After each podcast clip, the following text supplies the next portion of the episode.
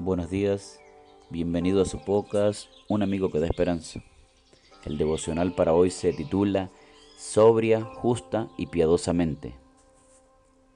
Él nos enseña que, renunciando a la impiedad y a los deseos mundanos, vivamos en este siglo sobria, justa y piadosamente, mientras aguardamos la esperanza bienaventurada y la manifestación gloriosa de nuestro gran Dios y Salvador Jesucristo.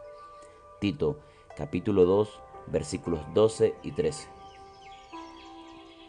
Terminamos el mes y el tema de las adicciones con una joya de las Escrituras. En estos versículos, Pablo esboza lo que los lectores deberían evitar, la impiedad y los deseos de la carne, además de ofrecer la vía para resolver dichas tendencias, vivir sobria, justa y piadosamente en la esperanza del regreso del Señor Jesús. Aparece otra vez la palabra griega epitomía, también presente en Primera de Pedro 4.2.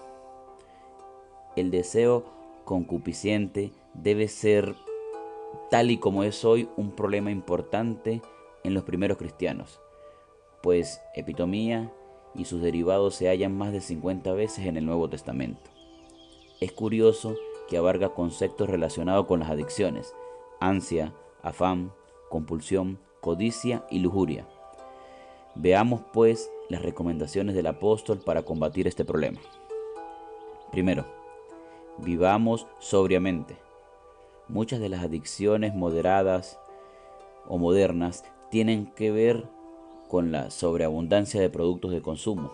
Por ejemplo, la adicción a la comida se incrementa con el exceso de alimento. O la adicción al ordenador, computadora, se hace común cuando aparatos y conexiones a la red están disponibles a cualquier hora en todas partes. El apóstol nos insta a vivir de manera frugal, aunque nuestros medios no permitan el exceso. Así nos mantendremos protegidos de los deseos desmesurados. Segundo, vivamos justamente.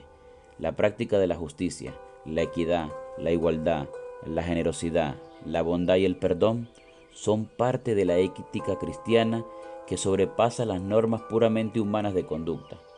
Muchos enunciados del Evangelio como al que quiera quitarte la túnica déjale también la capa, muestran estandartes de conducta que solo son posibles en el amor de Jesús. La práctica de tales consejos nos mantendrá alejados del pecado y de las adicciones. Tercero, vivamos piadosamente. Una vida de relación estrecha con Jesús, de oración, de meditación en las escrituras y de culto privado y colectivo también nos protegerá del pecado y de cualquier forma de adicción. Por último, hagamos todo lo anterior en la esperanza. La esperanza, aún la no religiosa, es un factor de salud total puesto de manifiesto en múltiples estudios. Pero cuando esa esperanza está centrada en la manifestación gloriosa de nuestro gran Dios y Salvador Jesucristo, la cobertura es perfecta. Se trata de la esperanza que transforma nuestro deseo de la recompensa mezquina de las adicciones en una visión auténtica de la que es ser salvos por la gracia del Señor Jesús.